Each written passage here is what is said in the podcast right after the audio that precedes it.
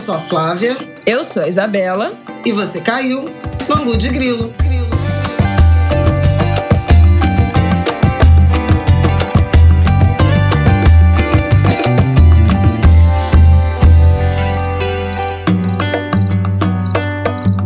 Oi, gente! Boa terça-feira para vocês. Mais um ângulo de grilo no ar. Como vocês estão? Tudo bem? Como você está, Flávia Ol, minha refém? Ai, gente, falaremos. Tô piscando disso. aqui várias vezes. Pena que não é um videocast. gente, aproveitando para dizer que nós falaremos dessa questão né? Vamos abrir o ângulo de grilo. O primeiro bloco do ângulo de grilo será um editorial, uma escolha muito difícil aqui do ângulo de grilo, nosso editorial. Depois vamos para os assuntos sérios que realmente importam. Vamos falar aqui, na verdade, fazer um grande bloco sobre assuntos que a gente já falou muitas vezes aqui e seguem se repetindo. Semana passada teve a chacina da Vila Cruzeiro, repercutiu muito no Brasil inteiro, né? Que aconteceu aqui no Rio de Janeiro. Teve o caso do Genivaldo, que foi morto num porta-mala de um camburão da Polícia Rodoviária Federal. Esse final de semana, o que passou, chuvas terríveis, enchentes, mais de 100 mortos, quase chegando a 100 mortos, né? Nessa segunda-feira, meio-dia, no Recife. Teve as mortes também, uma chacina numa escola no Texas, 21 mortos.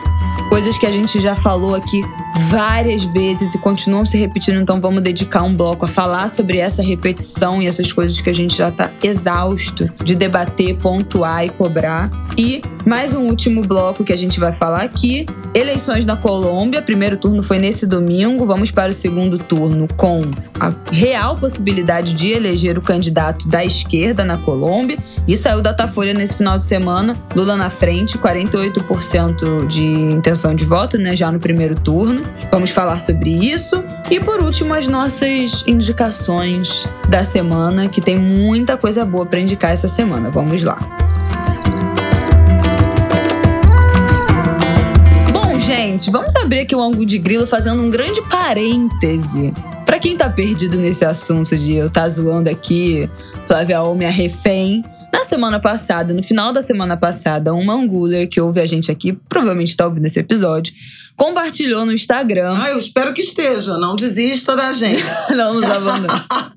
Peraí, como é o nome dela? Ai, vai procurando aí enquanto eu vou falando pra, pra gente não se estender nesse editorial. Compartilhou o, o, episódio da semana passada no Instagram dela, nos stories dela do Instagram, e marcou a gente falando: Eu gosto muito do ângulo de grilo, mas as interrupções da Bela Reis atrapalham o andamento do episódio. Enfim, ela, ela falou de alguma coisa nesse sentido. Que não gosta da, da, das minhas interrupções, gosto do ângulo de grilo, mas faço essa ressalva. É, não achei que a forma como ela falou foi a mais querida de todas. Mas também não achei que foi uma grosseria desmedida. Achei que né, ela estava no espaço dela, fez a, a, a, crítica que ela achou pertinente. E aí eu compartilhei, é, ainda brincando com a. Foi a Ângela. Ângela Tavares. Ângela, um beijo. E aí eu compartilhei, ainda falando: olha, que agora eu parei de apressar é, minha mãe pra gente terminar os episódios. Que isso foi uma crítica que fizeram várias vezes no Twitter é, de formas mais é, simpáticas, né? Do, do, que a, do que a Angela fez. Ela, eu não acho que ela foi grossa, acho que ela foi direta. E, e acho que a gente precisa diferenciar uma coisa da outra. Eu, como uma pessoa direta, me incomodo quando acham que tudo que eu falo é grosseria. E às vezes não é. É só você né, tá sendo direto. E aí já tinham feito essa crítica, né, de eu, de eu ficar acelerando minha mãe, especialmente nos finais do, do episódio. E eu parei de fazer isso. Não sei se vocês repararam que eu parei de fazer. Os episódios têm ficado mais longos. Mas eu continuo sinalizando aqui por trás do microfone de, ó, oh, vambora, já deu a hora, não sei o quê, vamos acelerar. Eu continuo fazendo essas sinalizações, mas agora sem a parte verbal que estava incomodando, de fato, muita gente, e concordo plenamente que era desagradável. Mas enfim, compartilhei esse story da Ângela fazendo essa crítica. Só que isso abriu uma porteira para várias pessoas responderem esse, esse story que eu compartilhei lá no Instagram, já de formas grosseiras, com críticas que eu achei que foram um tom desrespeitoso à minha pessoa, é, falando dessas interrupções. E aí eu abri, puxei esse assunto no ângulo de grilo, resolvi, lá no Instagram, na verdade, resolvi entrar nesse assunto dessas interrupções, do que é esse, por que, que eu fico interrompendo a minha mãe, porque eu acho que vale a pena a gente explicar algumas coisas é, que eu acho que. Ah, eu acho não, eu tenho certeza. A nossa audiência cresceu bastante nos últimos meses, então acho que tem uma galera que chegou aqui. Viva, gratidão, inclusive. Pois é, acho que tem uma galera que chegou aqui recentemente que pode estar um pouco perdido na proposta, porque a gente não fica explicando todo episódio, né, o que, que a gente está fazendo aqui. Então acho que valia esse editorial para a gente explicar algumas coisas. Eu vou repetir os pontos que eu tratei lá no, no episódio. Tem, acho que mais uma coisa que eu acho que vale pontuar também.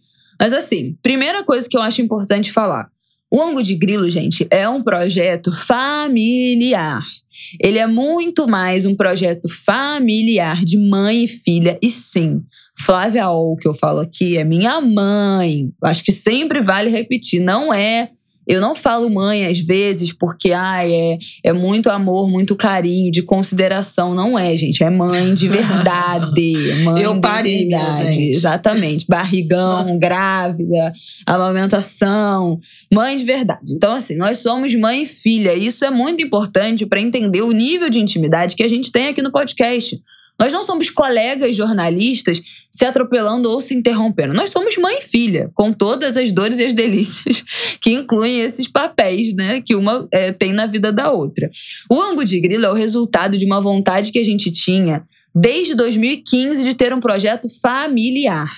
Em 2019, ou seja, foram muito, muito tempo de pensar e gestar a vida acontecer para o Ango de Grilo finalmente nascer. E era essa ideia mesmo, de uma.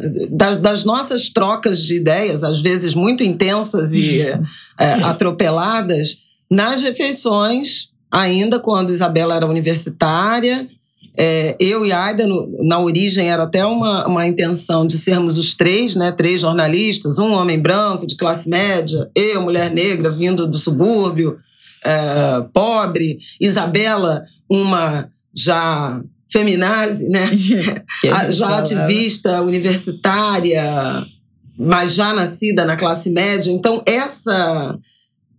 A gente sempre teve a sensação de que esse nosso arranjo familiar ele poderia se transformar assim num, num produto de informação, num meio, né? Porque era muito muito incomum esse uhum. nosso arranjo e a intensidade dos nossos debates. Isso teria sido um canal no YouTube, né? Um programa que a gente chegou a gravar uns pilotos e tal, mas aquela época era muito caro produzir uhum. e a uhum. vida foi levando para outros. Cada um foi tomou um rumo, né? E, e 2015 foi um, foi um marco porque foi quando eu e Aiden fomos demitidos do Globo, né? Eu continuo escrevendo para o Globo, mas como colaboradora, não numa numa relação uh, contratual seletista, que era que eu tinha anteriormente.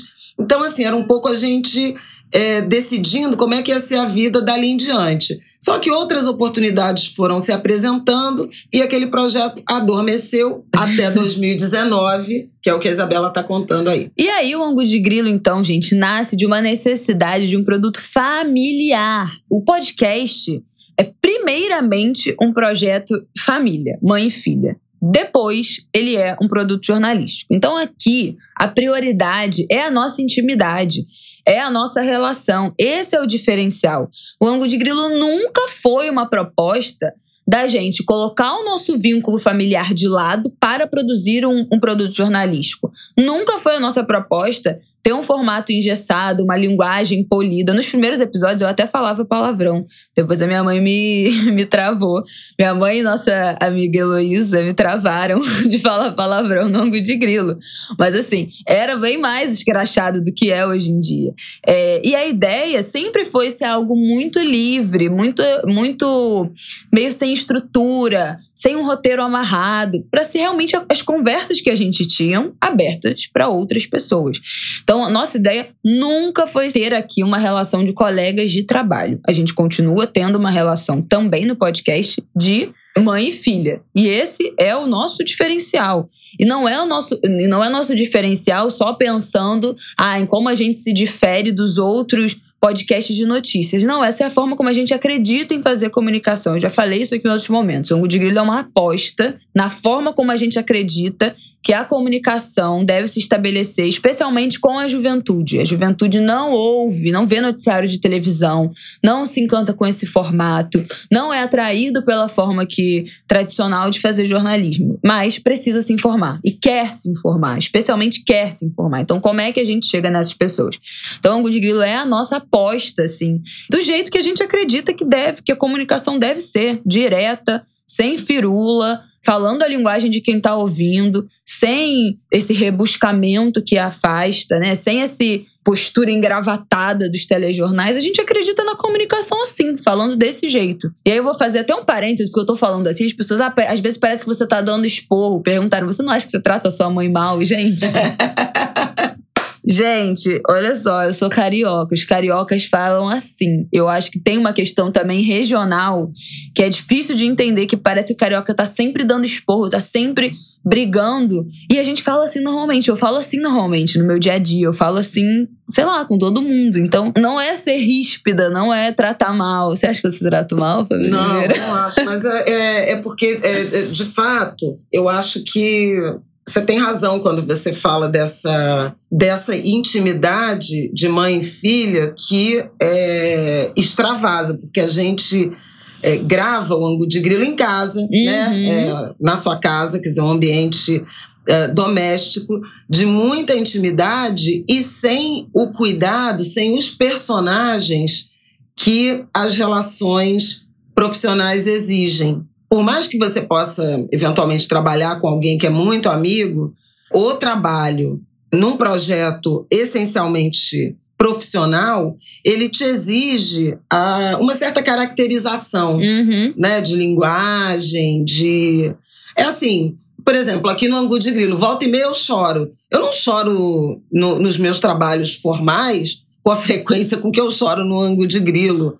Me permito embargar a voz. É diferente a forma como a gente se comporta, se estrutura para um trabalho e outro.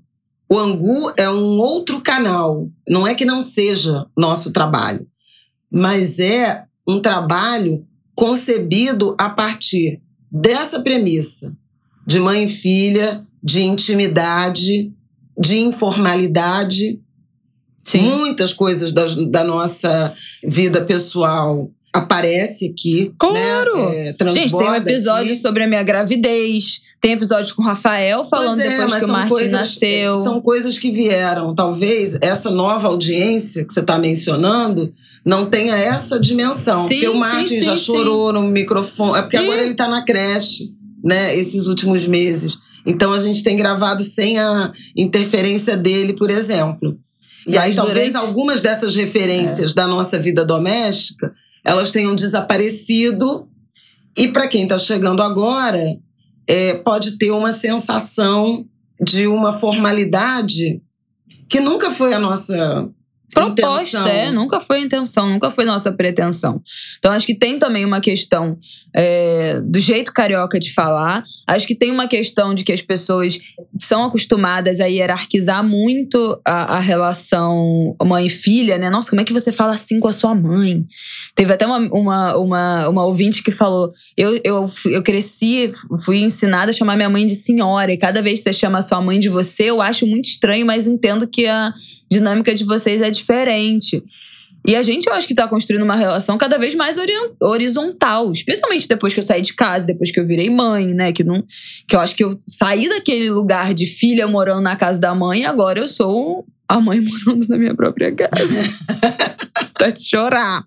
Com todas as terríveis consequências disso, mas as coisas maravilhosas. Eu sempre quis ter minha casa, sempre quis morar sozinha. Eu acho que a gente vai. É, chegando, né, subindo os degrauzinhos, chegando cada vez mais perto do, dos nossos pais. Então a nossa relação está cada vez mais horizontal mesmo. E isso contribui para uma uma intimidade maior, uma tranquilidade maior de falar as coisas, de zoar, de brincar, de, é, e isso é muito natural na nossa relação. Então acho que é importante também falar isso. E por último, gente, por mais que eu esteja aqui no lugar de filha, eu também, não sei se vocês sabem, mas eu também sou jornalista. Então as minhas interrupções aqui são pensadas, elas não são por acaso, elas não são fruto do, do, do, da minha falta de educação, como algumas pessoas falaram. Nossa, você parece mal educada às vezes. Não é, gente. Tudo isso tem um propósito. E pode ter certeza que se eu deixar minha mãe falar 15 minutos direto, 10 minutos direto, vocês não vão conseguir manter a atenção e prestar atenção. Os comentários na TV, quando tem muito tempo, tem 3 minutos. Então, assim, aqui, 3 minutos é muito pouca coisa, mas 15 minutos falando sem parar é muito. Então, as minhas interrupções são para, geralmente, acrescentar um dado, uma informação, né? Semana passada a gente falou da pesquisa do aleitamento, então teve uma hora que eu te interrompi para trazer os dados da pesquisa dos Estados Unidos do aleitamento. Às vezes eu te interrompo para refazer uma pergunta. Às vezes eu te interrompo e falo: "Não, mas peraí, então até eh, foi isso, isso e isso, depois isso, isso e isso, tá? E agora para onde vamos?" Né? Eu, às vezes eu faço perguntas que eu sei a resposta, porque eu acho que é essa pergunta que pode estar na cabeça de quem está ouvindo. Essas interrupções são propositais, é para realmente quebrar o raciocínio, é para quebrar o bloco de assunto, porque acreditem em mim, ninguém presta atenção num monólogo de 10, 15 minutos, especialmente ouvindo podcast que você não tem o auxílio da imagem, que você geralmente está fazendo outras coisas junto, lavando louça, fazendo faxina, no transporte, na academia, correndo, que você tem outras distrações. Então a quebra de assunto é proposital. Isso quer dizer que tem. Ah, eu nunca quebro o assunto inoportunamente? Claro que não, provavelmente já interrompi em momentos inadequados, já quebrei um raciocínio que depois não foi retomado e aí ficou o assunto pela, pelas beiradas. Todo mundo erra sempre, todo mundo vai errar, já diria Revelação, já diria o grupo Revelação. Mas preciso que vocês confiem que a quebra de assunto é proposital e eu faço isso nas nossas conversas off que minha mãe dispara também a falar, falando, não, mas peraí, já me perdi, não tô entendendo nada. Então aconteceu isso, isso e isso, tá, ah, e agora? Eu faço isso semanalmente, a gente tem alguma conversa em que essa frase que eu falo aqui também se repete na vida off. Eu estou, gente, eu estou há 26 anos ouvindo essa mulher falar sem parar. Vocês precisam acreditar em mim que se não botar umas pausas, a gente se perde. Confie no, no meu lugar aqui de filha e de jornalista de conduzir essa conversa. Eu sei que o meu papel aqui é muito esse, de conduzir, né? Porque para que Flávia Ol explique pra gente, para mim também, coisas que a gente não sabe. Então eu sei que eu tô num papel aqui de condução, de perguntar, de trazer as dúvidas da, da audiência, de pensar o que, que mais pode ser complexo para pedir para ela explicar. Eu entendo 100% qual é meu papel, estou 100% ciente disso. Então, acho que valia essa introdução pra gente deixar as coisas aqui, botar as cartas pois na é, mesa. não nos, não nos abandonem, bem-vindos. Pois os é, novos, os que chegaram. Podem ficar tranquilos que eu não tô novas, tratando os ela mal. angulers. Ela não tá em cárcere privado, ela vem pra minha casa por livre e espontânea vontade. Eu venho gravar. síndrome de Estocolmo. tá tudo certo, gente. A gente não faz o ângulo de grilo forçado. A gente gosta de estar aqui gravando com vocês.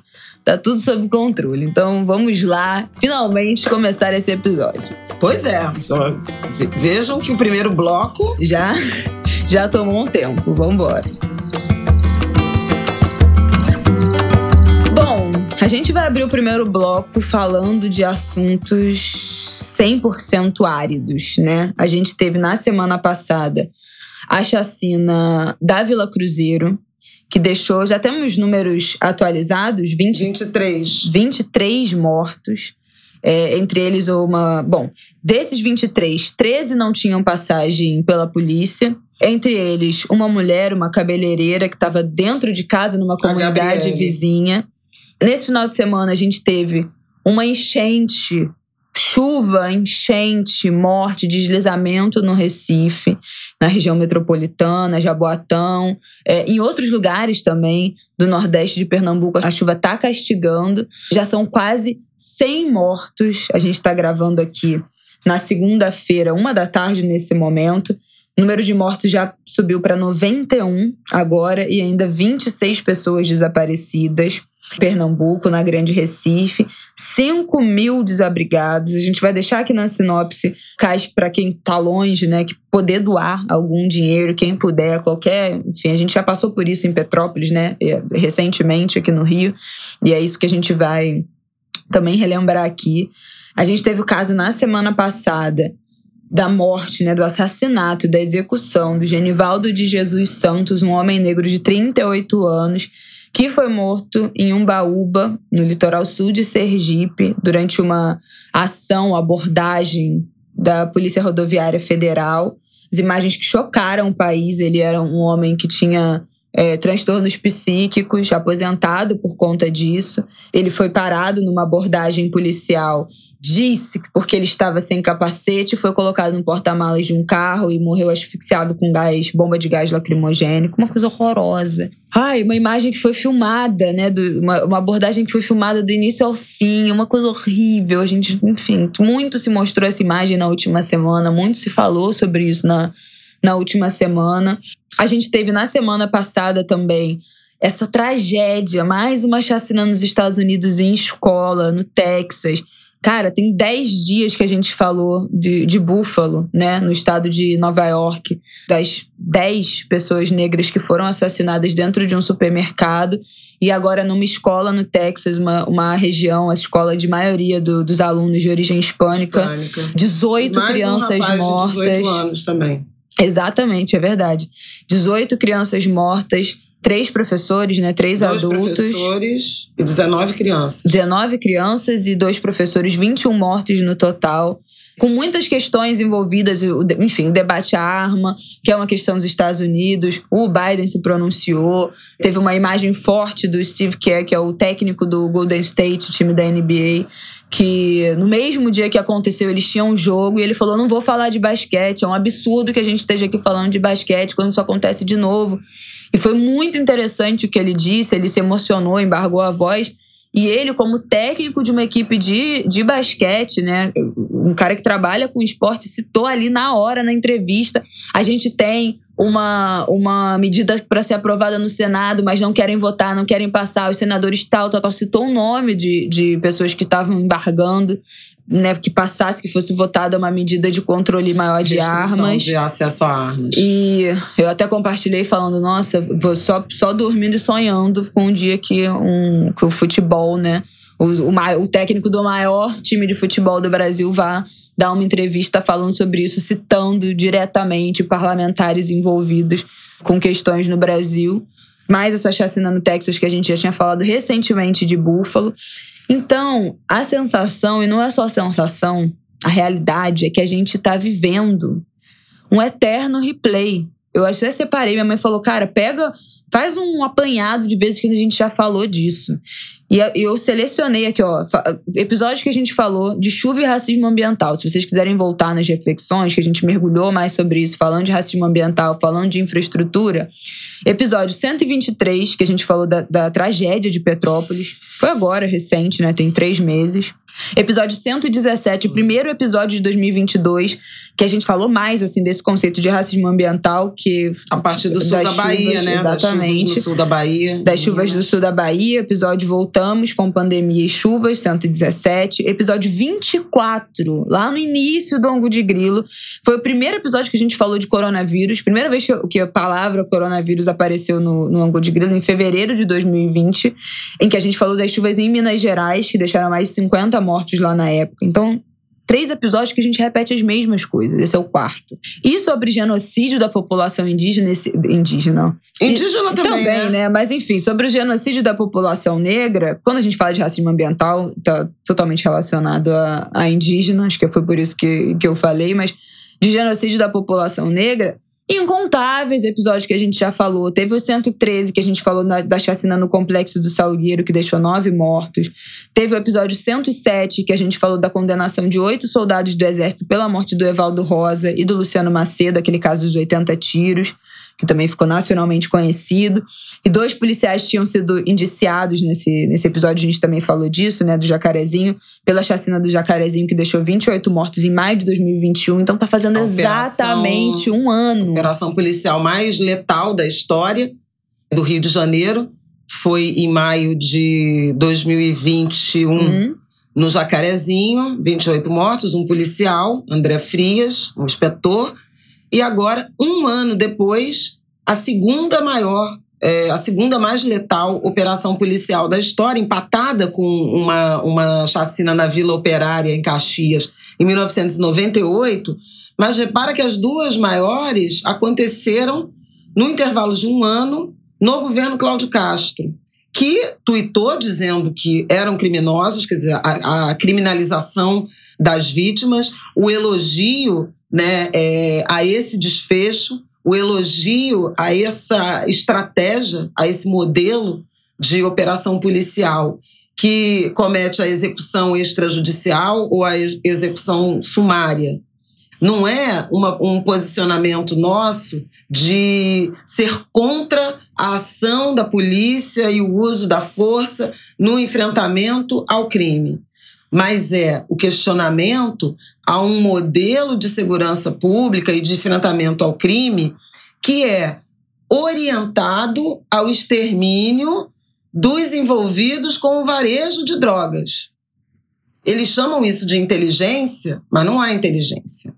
Há a intenção de matar, né, de eliminar esses envolvidos sem o devido processo legal, que seria prender, que seria julgar e eventualmente punir, né?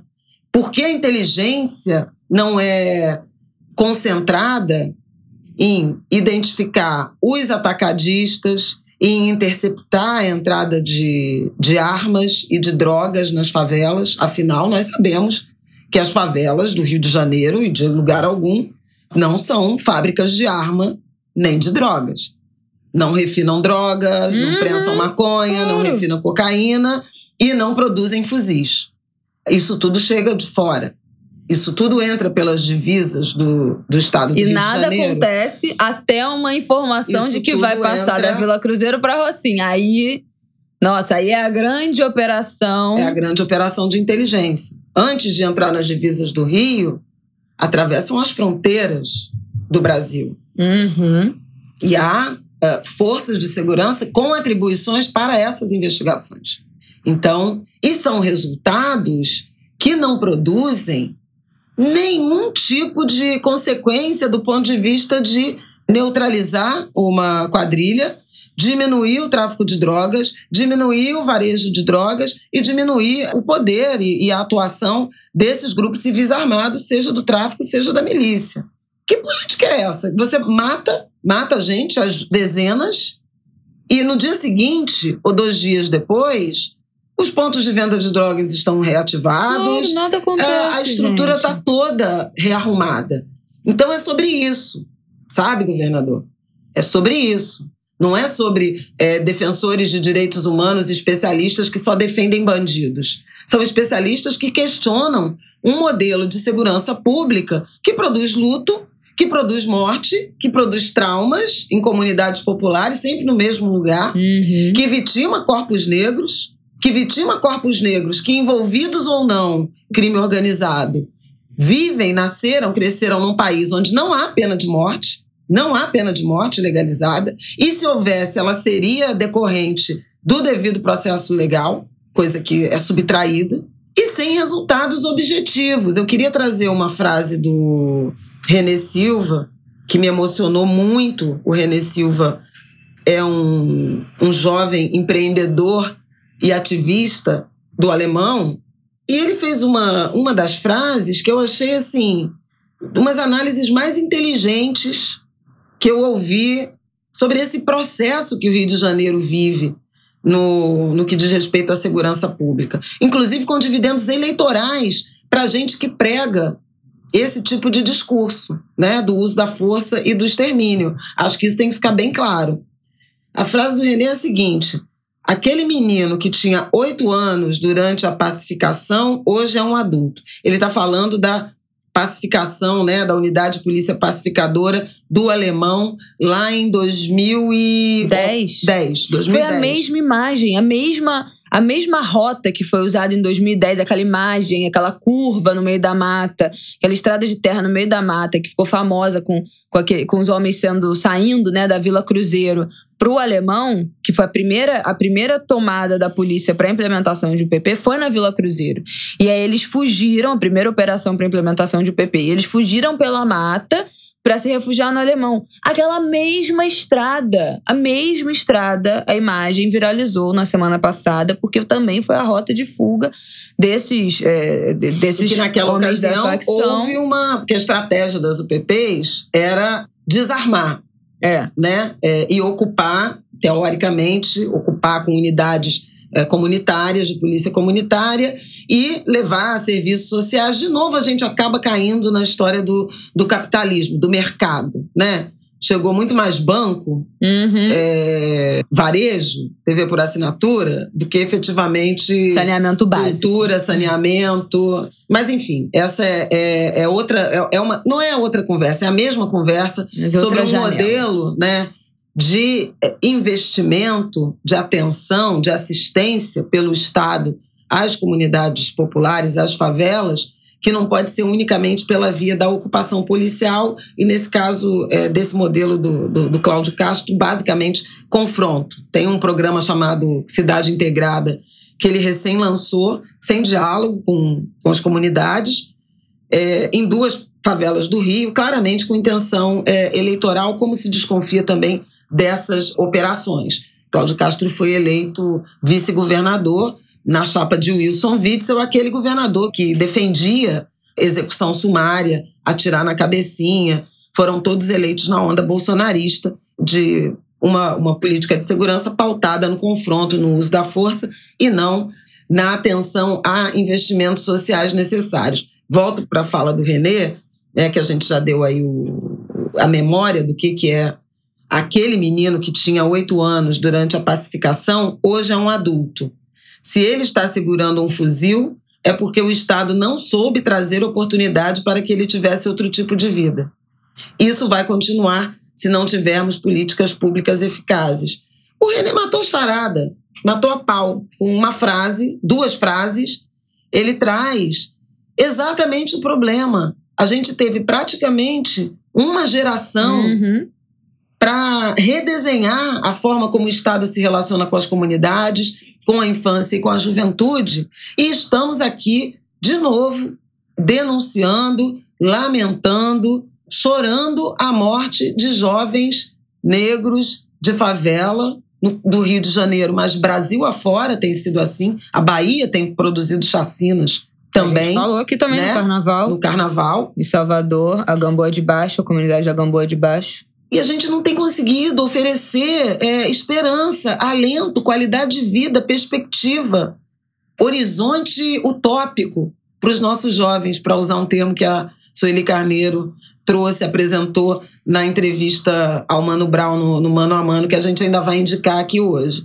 Então, assim, além disso, a gente já falou tanto sobre isso, sobre as, as necessidades todas, a agenda né, de demandas sociais, do quanto as organizações da sociedade civil, as, as associações comunitárias estão pensando, desejando o futuro, montando agendas, clamando por investimentos em formação profissional, em educação, em segurança, em creche, em oportunidade de trabalho. E o Estado responde com essas é, ocupações violentas. Mas é, nesse caso específico da Vila Cruzeiro, né, do Complexo da Penha, e do caso do Genivaldo, né, que aí a gente pode tratar no, no Sergipe da, da abordagem policial, da marcação sócio-racial, como essa abordagem se dá, mas eu queria adicionar a reflexão sobre a presença, sobre a participação da Polícia Rodoviária Federal.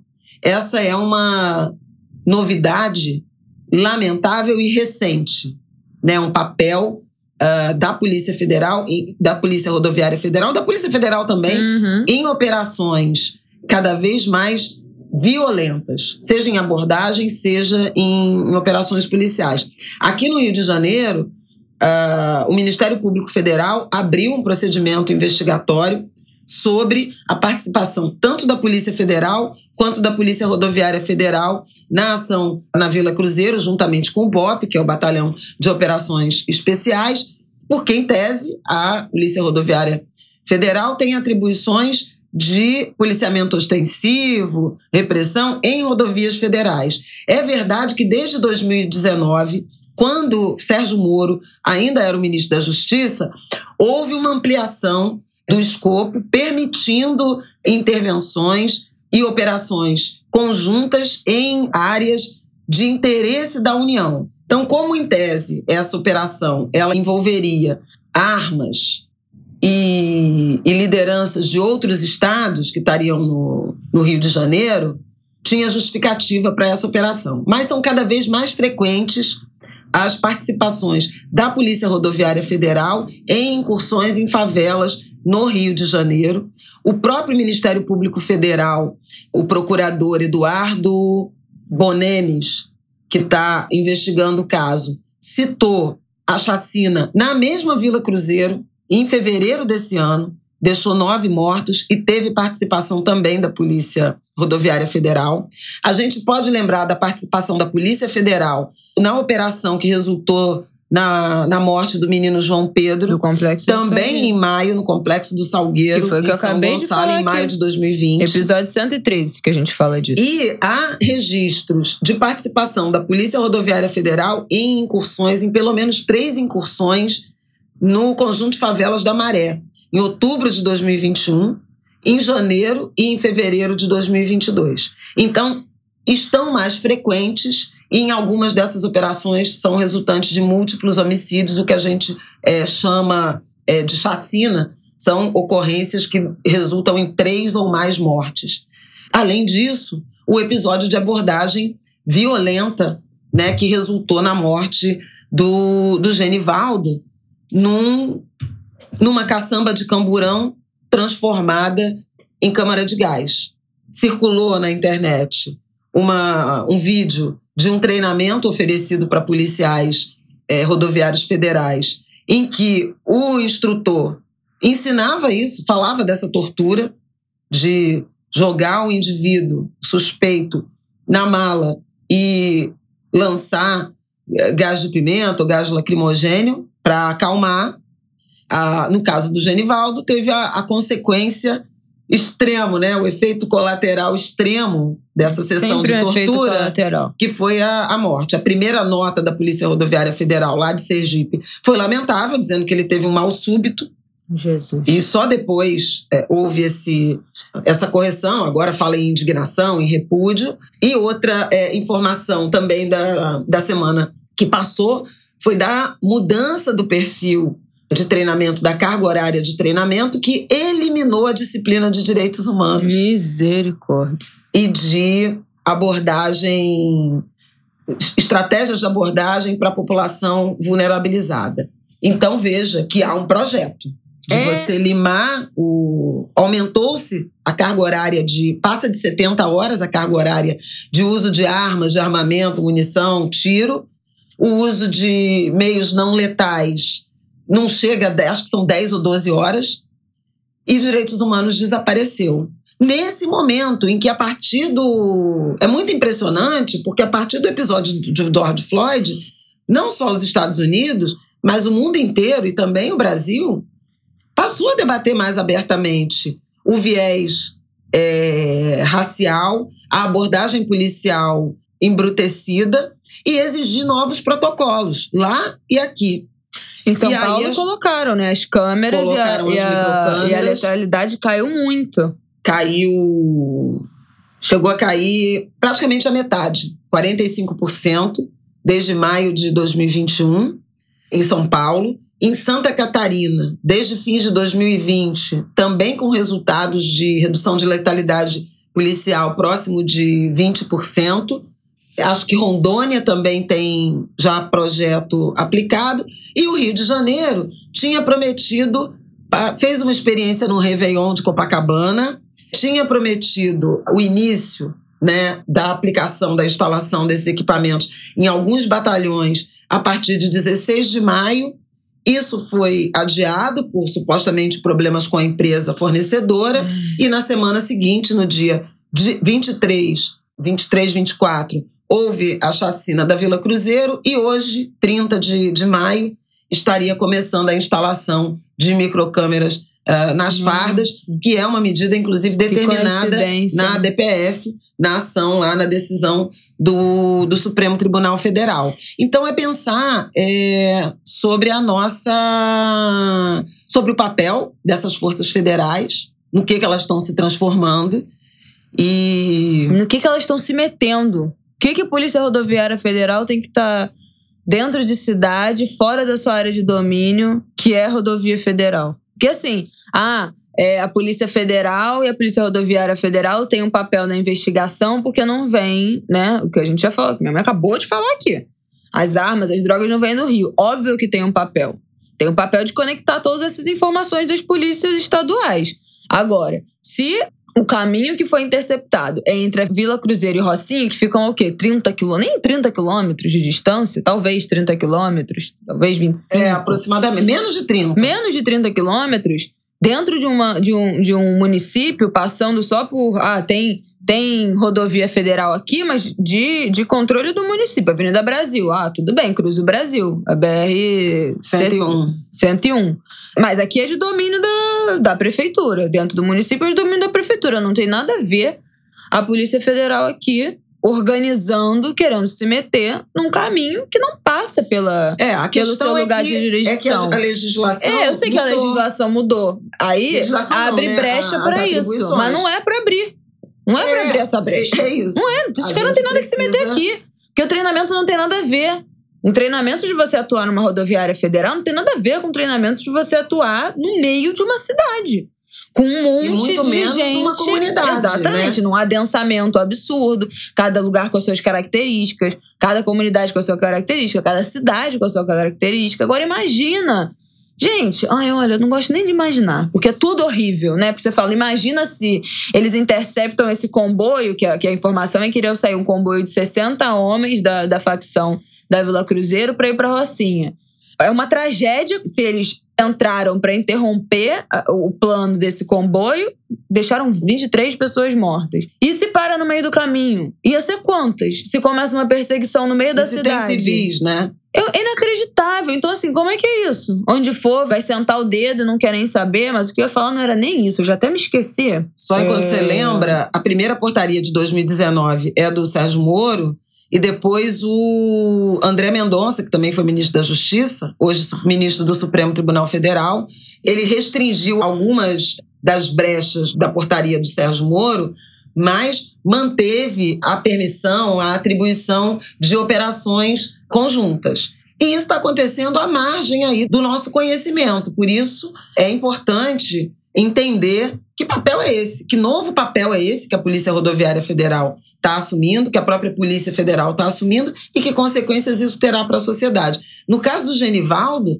a abordagem ela já foi agressiva desde o início e era unicamente porque ele estava de moto sem capacete. Ora, ora, ora. Quem é que está circulando aí há quatro anos de moto sem capacete? Pois é. Ah, eu não tenho. Gente, mas é. eu lembrei o que, que eu ia falar que eu vi alguns ativistas e especialistas né, na área de segurança pública falando sobre isso no Twitter, a partir dessa divulgação dessas imagens desse, dessas aulas, né, dessa, desse preparatório e, e dessas aulas para os policiais, falando desse, desse modus operandi, ensinando isso.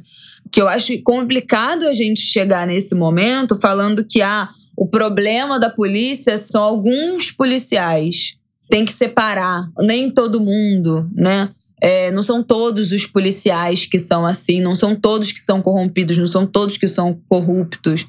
Gente, é muito complicado a gente chegar em 2022 e manter esse discurso, sendo que esse tipo de abordagem, de, de execução, de tortura, está sendo ensinado institucionalmente.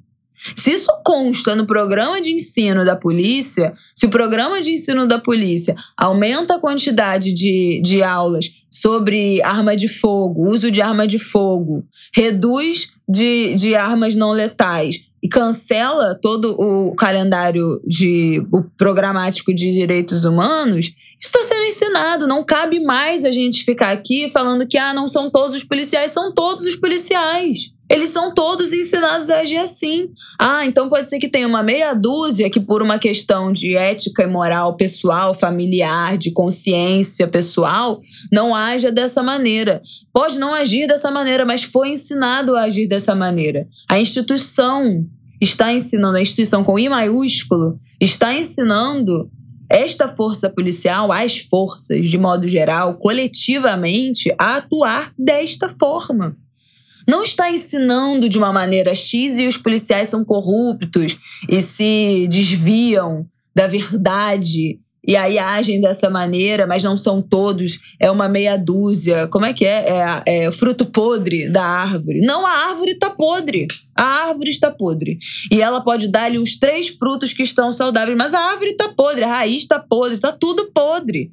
Não dá pra gente continuar mantendo esse discurso de que ah, nem todo mundo, de que a polícia não é assim, que é meia dúzia de policial que age pelo errado e o resto age pelo certo, que o grosso age pelo certo. Não é verdade, não são ensinados dessa maneira. O projeto não é esse. O objetivo não é esse. O objetivo é formar uma força policial genocida. É isso. O treinamento é esse. Agora, ah, você vai falar, ah, não, mas eu tenho, conheço um policial que ele é ótimo, ele não faz essas coisas. Beleza, mas é ele. Ele, ele provavelmente foi ensinado a agir dessa maneira e resolveu, por questões morais, agir de outra é forma. É muito grave. Você ter mas nesse é uma cenário, tragédia. né, nesse é ambiente, tragédia. a supressão da disciplina de direitos humanos não dá. é muito grave. Não dá pra gente apoiar a sobrevivência do, do povo, especialmente o povo negro, o povo de favela, o povo pobre, pobre do Brasil, na moral e ética pessoal, familiar é, dos policiais, como indivíduos, e não na corporação. Como assim a gente vai depender do policial individualmente ter bom senso? O ensino é qualquer coisa, é, é, é, o extremo do absurdo, e a gente vai ficar aqui de dedos cruzados torcendo para que aquele policial em questão não, não haja de acordo com o que ele foi ensinado. Isso não tem o menor cabimento. Esse discurso atrapalha que a gente cobre que é um problema institucional, é um problema da estrutura. E que se volta contra também o policial. Claro! Né? A gente também tem um alto índice de, de mortes, de letalidade, de assassinatos é, de policiais.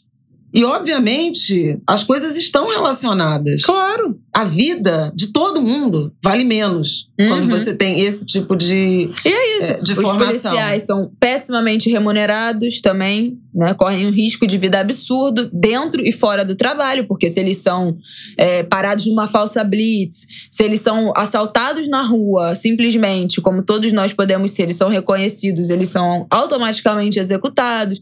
Então, assim. É um risco de vida imenso dentro e fora do horário de trabalho. Ganham extremamente mal e aí tem que fazer bico em outras tarefas, outras funções né, de segurança, de segurança pessoal, que também são arriscadas, mas porque precisam complementar a renda. Porque é isso, esse país uma fortuna, tudo uma fortuna. Outro assunto que a gente já repetiu aqui, repete toda semana. É uma estrutura inteira podre. É uma estrutura que é muito difícil não se corromper. Né? Como é que a sua família. Óbvio que tem os extremos, né? do- da galera que quer pô, desfilar de BMW. Mas assim, a sua família é, tem conta pra pagar, tem filho em idade escolar e você ganha um salário horroroso pra pagar, pra bancar a sua família. E aí tem uma oportunidade de você se corromper, que é aquilo, né? Começa aos pouquinhos, você vai aos pouquinhos, aí ganha um dinheirinho aqui, ganha um dinheirinho ali, daqui a pouco vira uma grande bola de neve. Entrou na estrutura, não tem mais como sair, entendeu? Então é toda uma engenharia que desfavorece, que bota em, em risco, em vulnerabilidade, todas essas forças envolvidas. É uma grande tragédia, mas enfim.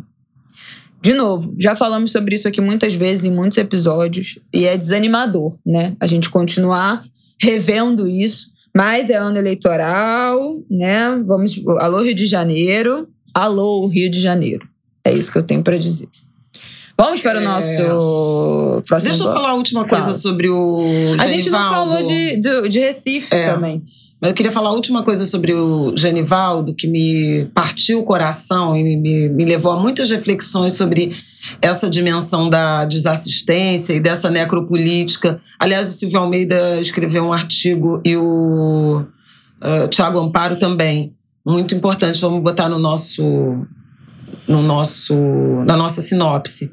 O Genivaldo era um, um homem neurodivergente, né? Uhum. Ele tinha diagnóstico de esquizofrenia. E o que me entristeceu profundamente nisso, o sobrinho chegou a gritar para os policiais que ele, que ele tinha eh, tran- transtorno mental, não foi ouvido, né? Porque ele teve uma. ele reagiu num determinado momento à abordagem violenta. E ele, desde os 17 anos, e ele tinha 38 quando foi vítima dessa violência homicida, ele, ele era acompanhado, ele era tratado. E ele era medicado. E ele tinha assistência né, atenção à saúde pelo SUS. A reportagem da, da TV Globo esteve no centro de saúde em que ele era atendido. A última consulta foi em março e a consulta seguinte seria agora em junho, que ele não, obviamente não comparecerá. Mas eu fiquei pensando assim que caramba, teve uma política pública, teve uma mão do Estado que enxergou e que cuidava dele. Ele tinha uma vida normal. Ele tinha mulher, ele tinha um filho de sete anos, vivia também com um enteado. Então veja que o estado de proteção que devia acolher e prestar assistência ao transtorno mental que ele tinha, tinha identificado e estava assistindo. E o mesmo estado, por seu braço armado. Então, assim, Gente, é muito louco isso, porque isso é investimento social, é investimento em pessoas. A gente tem uma Constituição que determina o investimento em pessoas, a saúde, a educação, a assistência social, a previdência, como direitos fundamentais.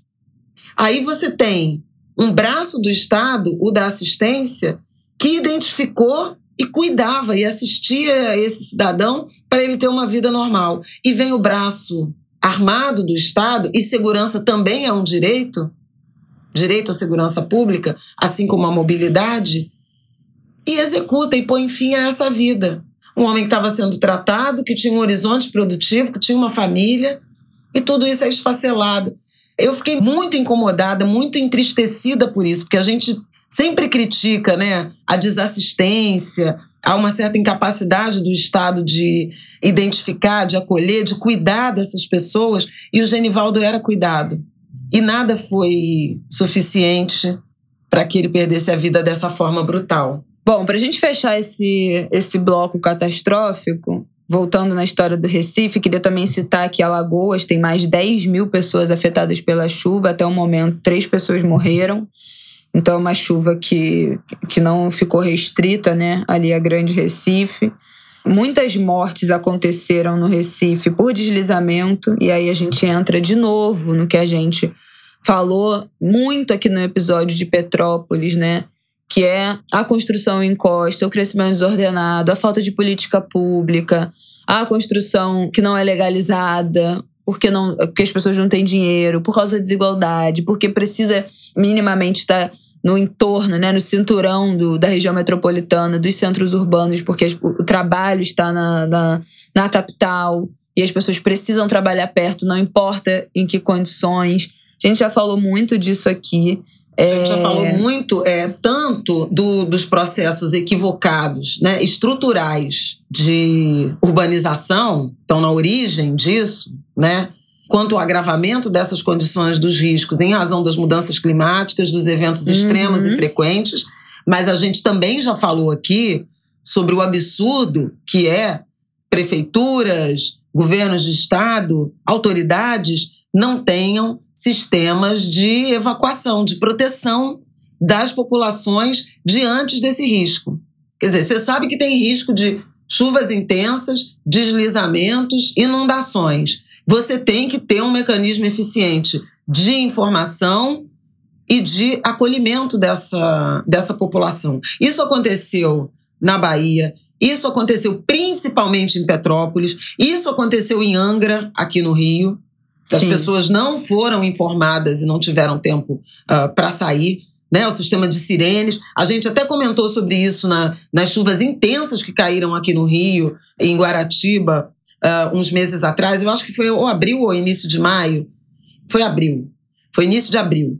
E que não houve mortes, porque houve um esquema de fechar as ruas, interditar, fazer uh, alertas de sirene, gente que, que saiu de casa e foi para os pontos de, de segurança, porque há condições de mapeamento uh, por satélite pelo sistema de informações, o Centro Nacional de Monitoramento e Alerta, Alerta de Desastres, eles informam aos governos para tomar providências. E no caso de, de Recife, o alerta de, de risco alto de chuvas intensas e deslizamentos na região metropolitana foi emitido na quarta-feira, 25, e a prefeitura só acionou o plano de contingência na sexta-feira. E as primeiras mortes já aconteceram de sexta para sábado, né? Os deslizamentos, as catástrofes foram ao longo de, de sexta para sábado, sábado o dia inteiro e de sábado para domingo.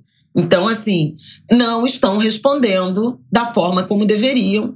E Recife é uma das cidades, eu acho que é a 16 cidade do mundo, segundo um relatório da ONU com risco climático. Então, gente, fica difícil, né? Aí o presidente visitou nesta segunda-feira a capital pernambucana e deu a maravilhosa declaração de que desastres acontecem, infelizmente. Tem, é... tem uma informação que está crescendo, né? Cresceu nesse fim de semana. Tô procurando aqui, não chegou ainda, não chegou ainda na, na grande mídia, nos veículos tradicionais, mas vereadores de Recife no ano passado alertaram e jornalistas já estão repercutindo no Twitter. O vereador ano passado, Ivan Moraes Filho, reportou que a Prefeitura do Recife tirou 5 milhões de reais que seria destinado a obras em rios e canais para gastar com comunicação. Teve um decreto, eram 5 milhões de reais da ação de que requalifica da ação de requalificar dos cursos de água para a área de comunicação. Foi um decreto de 5 de maio publicado no, no Diário Oficial do ano passado. E lá no ano passado, o vereador Ivan Moraes Filho é, se preocupou com esse, com esse destinamento desse, dessa verba, porque ele escreve, tem até um post do, do Instagram dele que ele escreve Ainda estamos nesse período do ano, com o início das chuvas que causam muitos alagamentos, porque a chuva lá acontece no inverno, né? Nesse começo do. Antes do inverno, no início do inverno, então isso aconteceu em maio do ano passado. E aí a preocupação era exatamente essa. A gente ainda vai chegar no período de chuva, a situação da população que vive próximo a vários cursos de água no Recife precisam de, de, de intervenção, né, de para dessoriar o rio, para contenção de encosta, enfim, e agora tem menos recurso que foi retirado para investir em tecnologias de comunicação. Foi tirado dessa, desse projeto para requalificar os cursos de água. Ai, gente, é lamentável. Acho que essa, essa história aí desse, desse destinamento de verba ainda pode crescer nos próximos dias, ainda não ganhou notoriedade da mídia. E já temos o nosso terror de presidente falando: infelizmente, essas catástrofes acontecem. Diz Bolsonaro após sobrevoar áreas atingidas pela chuva em Pernambuco. É um desgraçado, não tem nada mais para falar desse homem. Vamos para o nosso próximo tema. Vamos lá para o nosso próximo e último assunto: eleições na Colômbia. Por que, que é importante a gente falar disso? Um dos episódios que eu tava revisitando aqui o nosso arquivo Ango de Grilo, episódio 84, a gente falou sobre uma série de manifestações na Colômbia, uma insatisfação popular imensa, que inclusive resultou em 26 mortos na época. É, no ano passado, isso, lá no meio do ano passado, foi o mesmo episódio que a gente falou da chacina do Jacarezinho, portanto, foi no, em maio de 2021. E agora, Colômbia está em processo eleitoral. Nesse domingo teve o primeiro turno. O segundo turno vai ser dia, 20, dia 19 de junho. E temos resultados do primeiro turno muito interessantes. Provavelmente a Colômbia vai eleger a esquerda. A esquerda volta, vai para o poder. Então, Gustavo Petro, que é o representante da esquerda, ficou, o candidato da esquerda, né? Ele ficou em primeiro lugar com 40% dos votos. Não levou, obviamente, no primeiro turno, porque precisaria de 50%. O segundo 50 turno. 50 mais um. 50 mais um, né? Essa, essa história do 50 mais um. Em segundo lugar, que também vai disputar o segundo turno, ficou Rodolfo Hernandes, que é um empresário independente de 77 anos que teve 28% dos votos conhecido como o Trump tropical, gente. Pois é. Ele estava aparecendo nas pesquisas em terceiro. Bolsonaro de Macondo também tem assim os nomes Jesus. mais é, assim a encarnação dessa extrema direita. É uma figura, é um empresário riquíssimo que não participou de debates. Olha, qualquer Meu semelhança não não participou de debates só fala de corrupção, não tem programa de governo, são umas linhas que ele acha que sem corrupção ele resolve todos os problemas da, da Colômbia. e faz a negação à, à política. Então, qualquer semelhança não será mera coincidência. Pois e é. ele teve uma, uma, Um uma votação, um crescimento estrondoso também com uma campanha muito em redes sociais, TikTok. Meu Deus, É, é totalmente. É Já vi esse totalmente filme. Esse filme. Totalmente esse filme. Em terceiro lugar, ficou o Federico Gutierrez, que é o candidato da direita tradicional, que estava aparecendo como segundo colocado para esse primeiro turno e foi desbancado.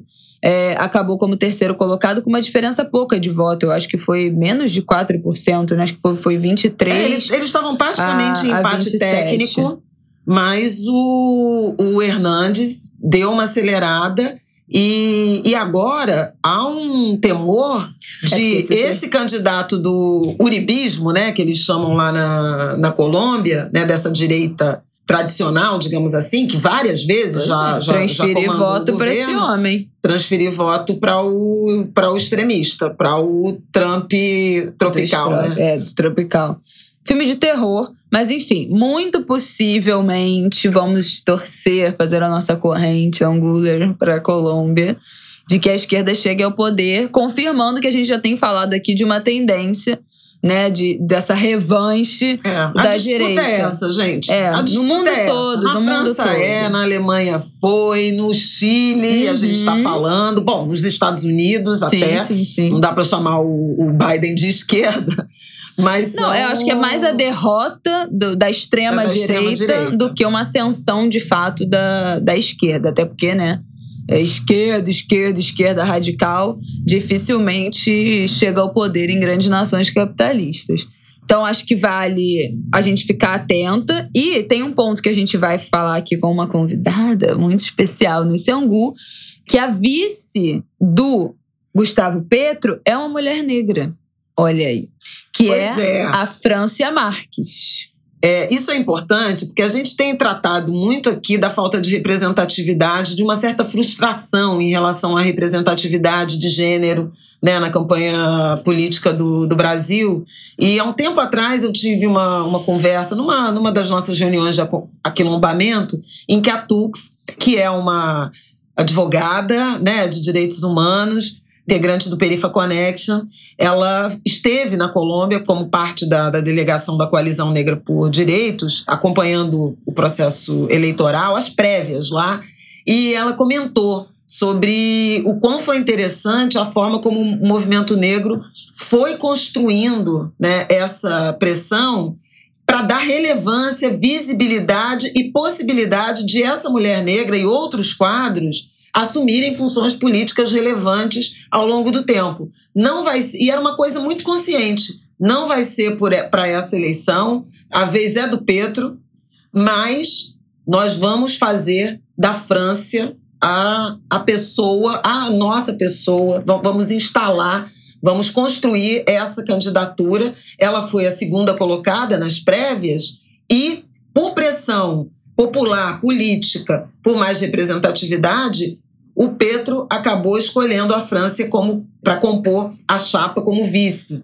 Assim como aconteceu nos Estados Unidos com Biden e Kamala. E a partir de uma construção também política que passa lá pela Geórgia, pela Stacey Abrams, que faz o, pro, o processo né, é, de aumento de participação política é, dos negros, uh, dos hispânicos, Uhum. da juventude, E que nós e levou a votação recorde e, inclusive, a derrota do, do Trump, do republicano, é, na Geórgia, que não acontecia desde Bill Clinton, desde os anos 90. Então, assim, é essa visão estratégica. E aí a gente convidou a Tux para falar dessa experiência, como é que foi essa visita, como é que foi essa estratégia. A Tux é uma, um quadro muito jovem do movimento negro, do ativismo. Ela é uma cria de, de Caxias e uma pensadora adorável.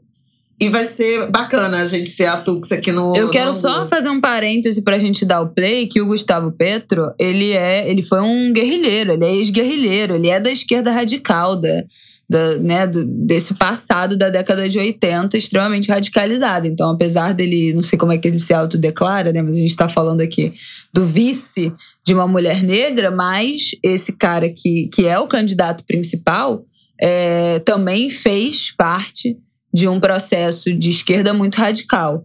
Acho que vale um parêntese. Então, vamos ouvir a Tux.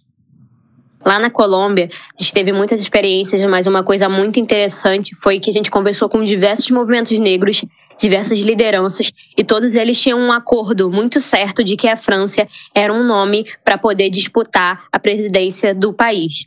É óbvio que a forma como o sistema eleitoral lá se dá, né, essa prévia de partido, ajuda muito essa construção.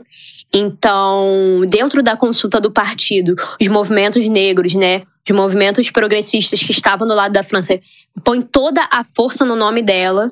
E aí eu acho muito interessante essa ideia de construir um nome, porque aqui no Brasil nós fazemos isso, né? Nós construímos aí temos essa ideia de que o nome do Lula é o que pode muito nos salvar do bolsonarismo. E lá eles têm o uribismo, e mesmo com toda essa, é, essa noção, né, de que o uribismo, né, o conservadorismo podem voltar, eles não abrem mão de construir um nome de uma mulher negra para poder é, tentar a presidência dentro da consulta do partido. E aí, é, graças a todo esse esforço, a França ela recebe uma votação muito grande, muito expressiva, não para poder vir como presidente, mas que acabou sendo escolhida como vice por Gustavo Petro. E aí, quando a gente estava numa conversa da OT com a Ote Curiel, e sim, somos chiques, conversamos com a Ote Curiel, é, ela apontou uma coisa que eu acho muito, muito interessante, assim, da gente aprender é que o Gustavo Petro, ele merecia politicamente, né, ser presidente do Pacto Histórico, né, ser o candidato do Pacto Histórico, porque ele já está aí na sua terceira tentativa de reeleição, já, já cumpriu é, cargo importante dentro do país. E também ela ressaltou que as mulheres negras, os homens negros, a negritude a, na Colômbia, e a gente também pode trazer para o Brasil, a gente merece historicamente estar nesses lugares, né? É, o país, nossos países eles têm uma deficiência, né, com o povo preto. E aí ela falou, né, dessa importância de como que a gente consegue construir politicamente, com que esses nomes tenham experiências políticas para poder estar em lugares no qual eles consigam governar, né, quando a gente chegue lá. E a Colômbia fez isso. A Colômbia tem construído politicamente um nome, que é o da França. Hoje ela não chega, né, que era a ideia principal, como candidata à presidência, mas ela chega como vice, que é muito próximo. E nas próximas eleições ela pode concorrer ao que for, que o nome dela está muito fortalecido. E também junto com a França, outros nomes também muito provavelmente vão ser fortalecidos. Eu acho que isso é uma das coisas que o movimento negro brasileiro tem tentado fazer, mas eu acho que é uma lição muito interessante que a gente pode pensar. É que mesmo é, com uma onda muito conservadora, nós podemos ser ousados e construir nomes. Não para agora, nós também temos a paciência histórica, né? Mas talvez não seja agora, nessa eleição, também na próxima, mas nós temos que construir nomes de mulheres e homens negros para poder transitar nesses espaços. Sem experiência política, sem essa aposta política, vai ficar difícil da gente rebater os brancos que estão hoje no poder, porque os brancos têm essa trajetória política, né? Foram deputados, vereadores, senadores, foram bem votados nos seus partidos, são bem localizados. E como né, nosso sistema ele tem essa, essa, essa questão do partido, né? Nós sabemos como o Brasil funciona, nós precisamos também saber como jogar o jogo. E saber jogar o jogo é construir nomes bons politicamente, homens negros e mulheres negras para essas eleições. Então, uma coisa que eu acho que é muito interessante é como a Colômbia fez essa aposta, e eu entendo que é uma aposta muito bem sucedida, tanto que ela está aí agora no segundo turno e vamos torcer para que a esquerda ganhe e a Colômbia tenha aí sua primeira vice-presidenta negra, Francia Marques, ao lado do Gustavo Petro. Ah, não, é porque você falou do, do Petro ser um guerrilheiro, mas ele não foi guerrilheiro de pegar em armas, né? Que isso? Foi sim, coitado. Então, aqui vendo a biografia dele, olha só, ele foi preso em 85 por posse não, ilegal de armas. ele foi preso, mas Foi torturado não... e tudo, ficou 18 meses preso. É, ele foi preso, mas ele era um, um quadro mais de. menos de. É, luta é, armada propriamente. Ele não participou dos ataques. Dos ataques, dos grandes exatamente. ataques armados. Ele era um cara mais de é, produzir os discursos. Era, um, era, um, era uma participação mais intelectual e menos. Não, é, mas ele tava lá. Não, o que eu falo é que ele não é um Mauriçoca não, do centro que é pegou um... uma mulher negra e agora se diz o candidato da esquerda. Ele é um. E, e, depois ele foi senador, te, foi exilado, né? Mas tem uma trajetória política né, é, à esquerda, mas assim, é porque também vem. É que nem a história do do francês lá que foi pro que não foi pro segundo turno, Melanchon, que é ah, é extrema esquerda. Não é extrema esquerda, Não, porque todo é. mundo de esquerda vira extrema, né? Claro, porque a direita virou tão extrema que agora qualquer então, assim, você fica Você fala, nossa, é um esquerda." direito humano. Nossa, mas é comunista. É, então, assim, é um processo muito interessante esse que a Colômbia está construindo. Vamos ver como é que vai ser a construção dessa campanha. Foi uma campanha muito violenta, inclusive eu estava ouvindo o Ariel. 97 jornalistas foram ameaçados. Meu Deus. É, a Colômbia também tem uma história disso, né? Por conta de fato. E aí, assim, várias forças. Extrema esquerda, extrema direita, gente que está no poder, teve assassinatos de, de lideranças pelo interior do país. Foi uma eleição muito tensionada, que chega aí com o segundo turno que vai ser muito disputado, e há um, uma apreensão. Eu acho que duas semanas atrás, eu acho que havia uma mais otimismo em relação à, à vitória do, do Petro. Essa chegada do Hernandes, né, nessa onda de, de segundo turno, nessa onda de aumento de intenção de voto, ela acendeu um alerta. Vamos acompanhar e vamos voltar a esse assunto. Eu só achei interessante chamar a atenção para essa construção que fez de Francia Marques a, a candidata a vice. A Colômbia é um país muito negro e de pouquíssima visibilidade dos negros nos espaços de poder, mais ou menos como o vizinho aqui brasileiro. E, e tem um movimento negro que está se ganhando musculatura, uh, construindo, pegando tração com objetivos de médio e longo prazo é, de ocupação dos espaços de poder político. Eu acho bem interessante a gente acompanhar e fazer essa reflexão. Foi o que eu menos vi em termos de noticiário da, da Colômbia, essa construção da, da figura né, política da, da França. Então é isso, gente. Acho que vale a gente ficar de olho, tanto nas eleições da França ou da, da Colômbia, eleição da França, vamos lá. Ela que é advogada e ativista ambiental, não é isso? Acho que vale ficar de olho nesse segundo turno, dia 19. E com certeza voltaremos a, a pincelar aqui no Angu o resultado dessa eleição. Vamos prestar atenção, porque o nosso grande embate também está chegando. Quer só dar uma, uma linha sobre o, o último Datafolha? Acho que vale. Todo mundo já viu, né? Mas assim, acho que só vale o, o OBS, que semana passada saiu a nova pesquisa do, do Datafolha. É, Lula com 48% no primeiro turno contra 27% do Bolsonaro. Ciro aparece com 7%.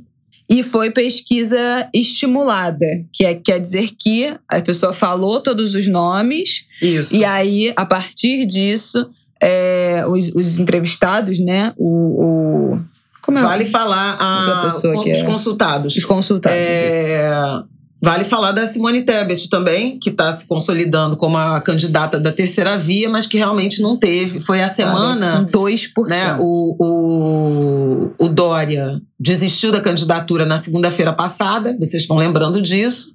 A pesquisa foi à rua na quarta e na quinta, não sei se deu tempo, né? E a terceira via não aprumou. Tudo caminha para ser a, a Simone Tebet, mas o PSDB está ainda relativamente dividido, não se sabe quem vai ser o vice.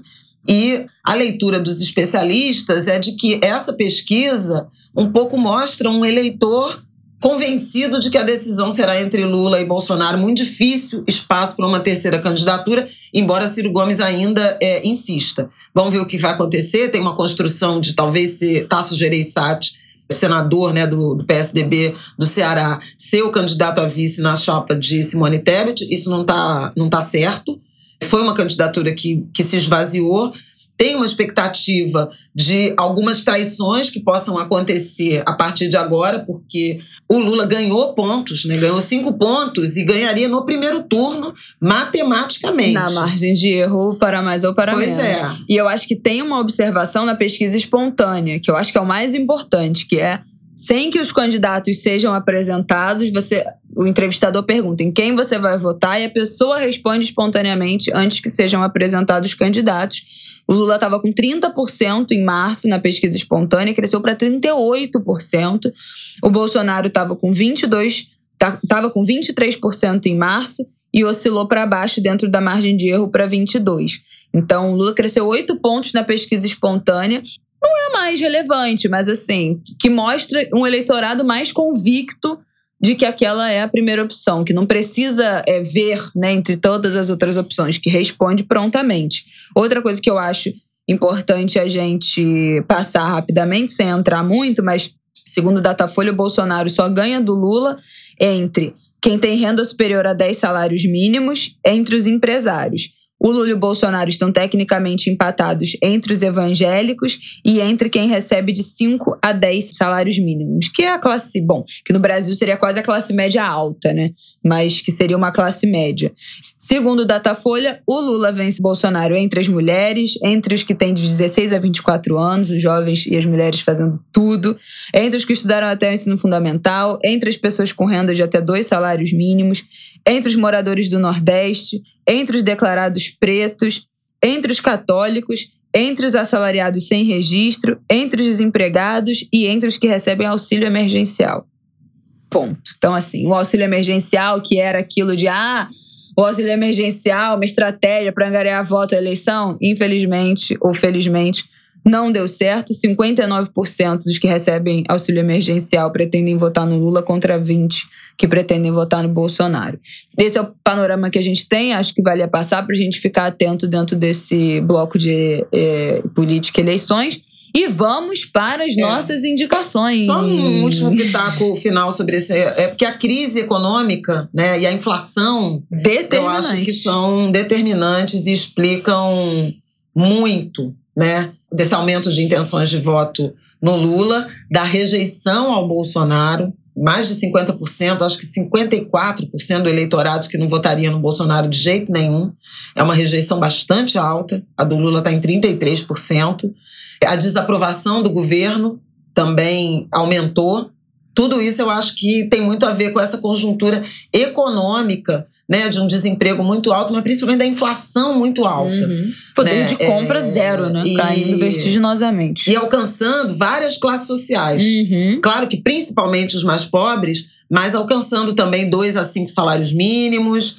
É, Muita coisa. Isso é as mulheres, né? É uma intenção de voto muito alta do Lula entre as mulheres, entre os desempregados entre os pretos. Entre as mulheres, 49 a 23. Entre os empregados, 57 a 16. Entre os pretos, 57 a 23. E entre os jovens? E entre os jovens, uh, 58 a 21. Que isso Olha tem a, a ver. de é. tirar o título de eleitor, minha é, gente. Isso, é isso tem a ver com aqueles 2 milhões, né? O, a intenção de voto no Lula também cresceu entre os mais velhos, entre os 60 anos ou mais o que acho que pode ter a ver com essa coisa da defesa da democracia, né? uma memória de ditadura. Tem uma, uma, há uma, uma crescente uh, percepção de que os mais velhos, mesmo quem tá, estaria livre para votar, pretende votar, e eu acho que isso tem mais a ver com, com rejeição a Bolsonaro do que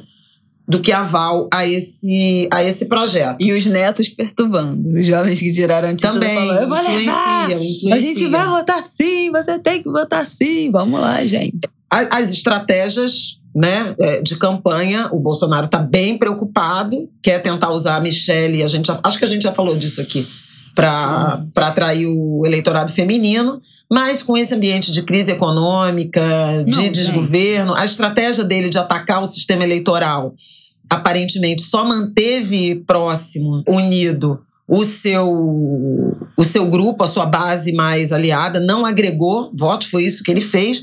Agora, de fato, tem a, a proporção de pessoas que confiam no sistema eleitoral diminuiu. Então, assim, e é praticamente semelhante à intenção de voto do Bolsonaro. Então, você vê muito, muito nitidamente que quem ele é, atrai se deixou é, convencer por esse ambiente de desconfiança nas urnas eletrônicas, de ataques aos ministros do Supremo é, Tribunal Federal e do Tribunal Superior Eleitoral. É isso. É isso. Vamos para as nossas indicações, então.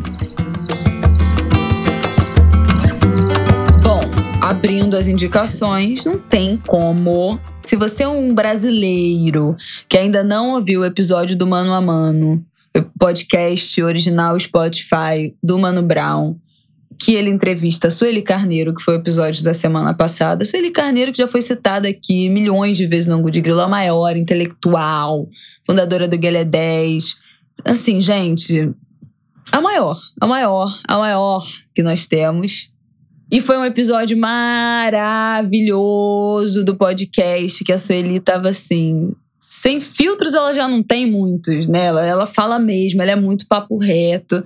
Mas ela tava muito confortável, então foi uma conversa bem informal, assim. É, em que ela se sentiu confortável. Eles falaram sobre racismo. Ela e o Brown se, se conhecem há muito tempo, muito né? tempo, décadas. desde que ele estava começando no Racionais. E eles frequentavam o 10. Quando ele estava começando no Racionais, o 10, a galera do rap, frequentava. Então eles já se conhecem há muitos anos. Eles têm muita intimidade. E foi maravilhoso, porque a Sueli, em vários momentos, dá várias chamadas nele, assim. Então, tipo assim, esporro de, da mais velha. No Brown, gente, tipo assim.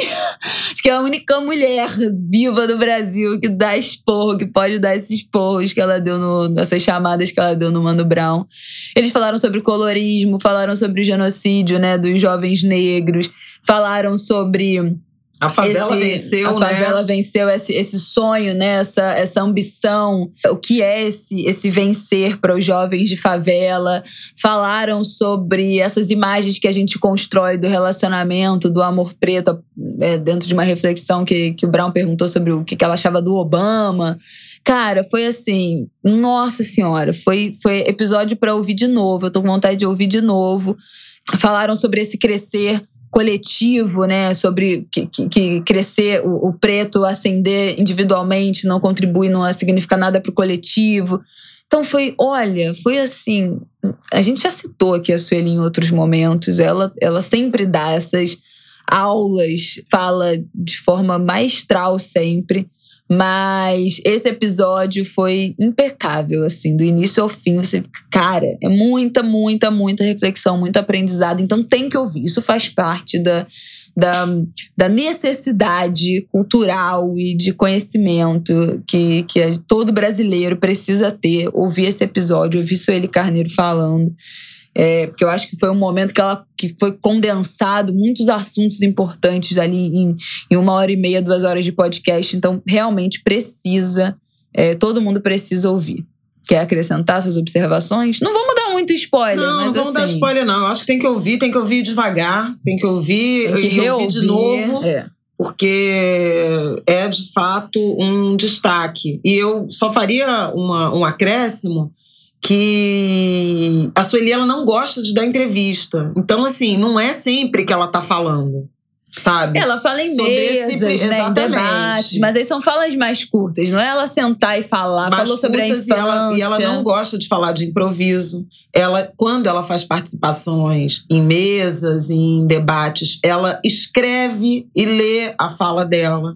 Então, assim, ela não é, é publicamente uma figura de fala e de acesso corriqueiro. Então, primeiro, um privilégio, né? Nossa, total. É, e segundo, ouvi com muita atenção, porque ali tem muita história, Nossa. inclusive das referências dela. Ela fala de universidade, do academicismo, de- do quanto, Ui, quanto foi. ela é uma intelectual orgânica, né? Quem é a formação e, e- e- e como é que se posiciona em relação à universidade, aos acadêmicos, o papel da branquitude. É muito interessante. Ela maceta as universidades de uma maneira. Lembrei desse outro trecho que eu dei um grito no meio da rua indo levar a Marte pra creche, que ela fala: Eu nunca vi nada de nenhum movimento radical sair de dentro de universidade. Ui! Como, di- como diria o sonoplasta do Vai Dar Namoro, programa do Rodrigo Faro. Ui! Gente, não, é, olha. Você para assim, é, é de crise de riso, de nervoso. Eu tô botando assim, eu tô falando com a mão na boca, porque você fica, meu Deus do céu. Ela, nossa, é bom demais, é bom demais. Quero ouvir de novo, é bom demais. Bom, temos outras indicações para os cariocas, espetáculo musical Vozes Negras, não é isso, Flávia? Que você, É, inclusive, gente, participou. Participei, participei nesse fim de semana, mas já já estava indicando antes mesmo de participar. O Vozes Negras é um musical muito original, porque ele tem. Ele é o primeiro musical em série. Muito interessante. E são sobre. são homenagens a cantoras brasileiras, a grandes cantoras brasileiras, vozes negras, mulheres negras, né? De várias gerações com protagonismo aí na, na música. A cada semana são seis é, blocos, né? Sim. A cada semana são duas cantoras homenageadas. Eles ficam até junho no Rio e depois vão, para São, Paulo. Exatamente. Ficam até 26 de junho no Rio, no Teatro Prudential. Depois vão para São Paulo de 30 de junho a 7 de agosto no Teatro Sérgio Cardoso. E aí são divididos nesses seis blocos. Começa o primeiro fim de semana a Era de Ouro do Rádio, depois Samba Terreiro e Ancestralidade, depois Samba Canção e Bossa Nova, depois do Samba ao Jazz Sem Limites, depois do afro, do soul ao afropop e o último fim de semana é Novas Gerações. Eu ainda tô decidindo se eu vou no do soul ao afropop ou se eu vou no Novas Gerações. Tava decidindo isso com o Rafael, estamos na dúvida. Pois é, mas o Novas Gerações é Tati Quebra Barraco e Isa, Hum. que são as homenageadas. Eu acho que vale a pena mencionar as, As homenageadas? as homenageadas. Cadê? Vamos lá. A, a primeira, porque ainda vai ter São Paulo, né? A primeira foi Carmen Costa e Elisete Cardoso, a Divina. Essa semana que eu participei, que foi o segundo, Clementina, Clementina de Jesus, e Dona Ivone Lara. Aí Depois nas próximas, temos. Dolores Duran e Alaide Costa, Alcione e Elza Soares, Margarete Menezes e Sandra de Sá, Hum. Tati Quebra Barraco e Isa. Em todos os episódios, você tem, entre o primeiro e o segundo ato, ou a primeira parte e a parte final, a, uma roda de conversa. Com as convidadas mais variadas, eu já tive, Jurema Werneck teve, Conceição Evaristo vai participar. Quem mais? Ah, muita gente. Muita gente boa que também participa e a gente faz um pouco de contextualização sobre o papel da mulher negra, sobre invisibilidade. Foi super bonito, o espetáculo é lindo, assim, você se emociona. Eu me emocionei profundamente vendo Clementina e Dona Ivone. Dona Ivone é- é uma, uma voz, vocês sabem aqui, quem ouve o Angu, o quanto ela me alcança, inclusive pela longevidade, pela coragem de emburacar na música depois que já tinha se aposentado do trabalho de enfermeira e assistente social, com 56 anos. A Clementina grava o primeiro álbum com 63 anos. Então a gente falou disso também. É, é muito bonito, assim. As histórias são muito bonitas. O texto é do Rodrigo França, nosso querido amigo, Uhum. talento negro. O elenco é todo de mulheres negras. A música tem várias é, instrumentistas mulheres e, e negras. A direção é do Gustavo Gasparani, que é um cara ligado ao samba. Ele é um homem branco e teve até essa pergunta sobre como é que é esse elenco negro ser dirigido por homem branco. Aqueles debates que sempre aparecem, mas Gustavo é um cara que tem uma experiência muito grande em samba, em musical e, segundo a própria querida Verônica Bonfim, que faz a apresentação e comanda ali o talk show, foi uma construção de um espetáculo com muito diálogo, com muita escuta, e isso é bacana, é muito bonito de se ver. E por último, nossa Angular Maria Rita faz show, não é isso, Flávia? Ou É! Você botou na nossa pauta no próximo no sábado, dia 4. Fale disso, Maria Rita, que ouve o Angular. Gente, vocês têm noção que vocês todos aqui estão ouvindo um podcast que é ouvido por Maria Rita, de Mar- Maria Rita, de a Maria Rita com Maria a Rita, maiúscula. aquela, é, a A própria. própria, a própria, ela mesma. Maria Rita faz show, Samba da Maria, espetáculo Samba da Maria. Espetáculo que chama? Posso chamar de Pode, espetáculo? Samba da espetáculo. Maria. 4 de junho, aqui no Vivo Rio, às 9 da noite. Gente, celebra o samba com clássicos e pérolas do gênero no Samba da Maria. O repertório tem, obviamente, né, sua discografia, sucessos perfeitos, mas também grandes nomes: Bete Carvalho, Jorge Aragão, Clara Nunes, Gonzaguinha, Elis Regina, Arlindo Cruz, entre outros. Então, assim. É, a Maria Rita, gente, ela abraçou o samba, sabe? Que ela é filha de, enfim, de um expoente da música popular brasileira, Elis Regina, do maestro César Camargo Mariano. E ela foi sendo, não sei se chamada, não sei se convocada, não sei se levada para o samba.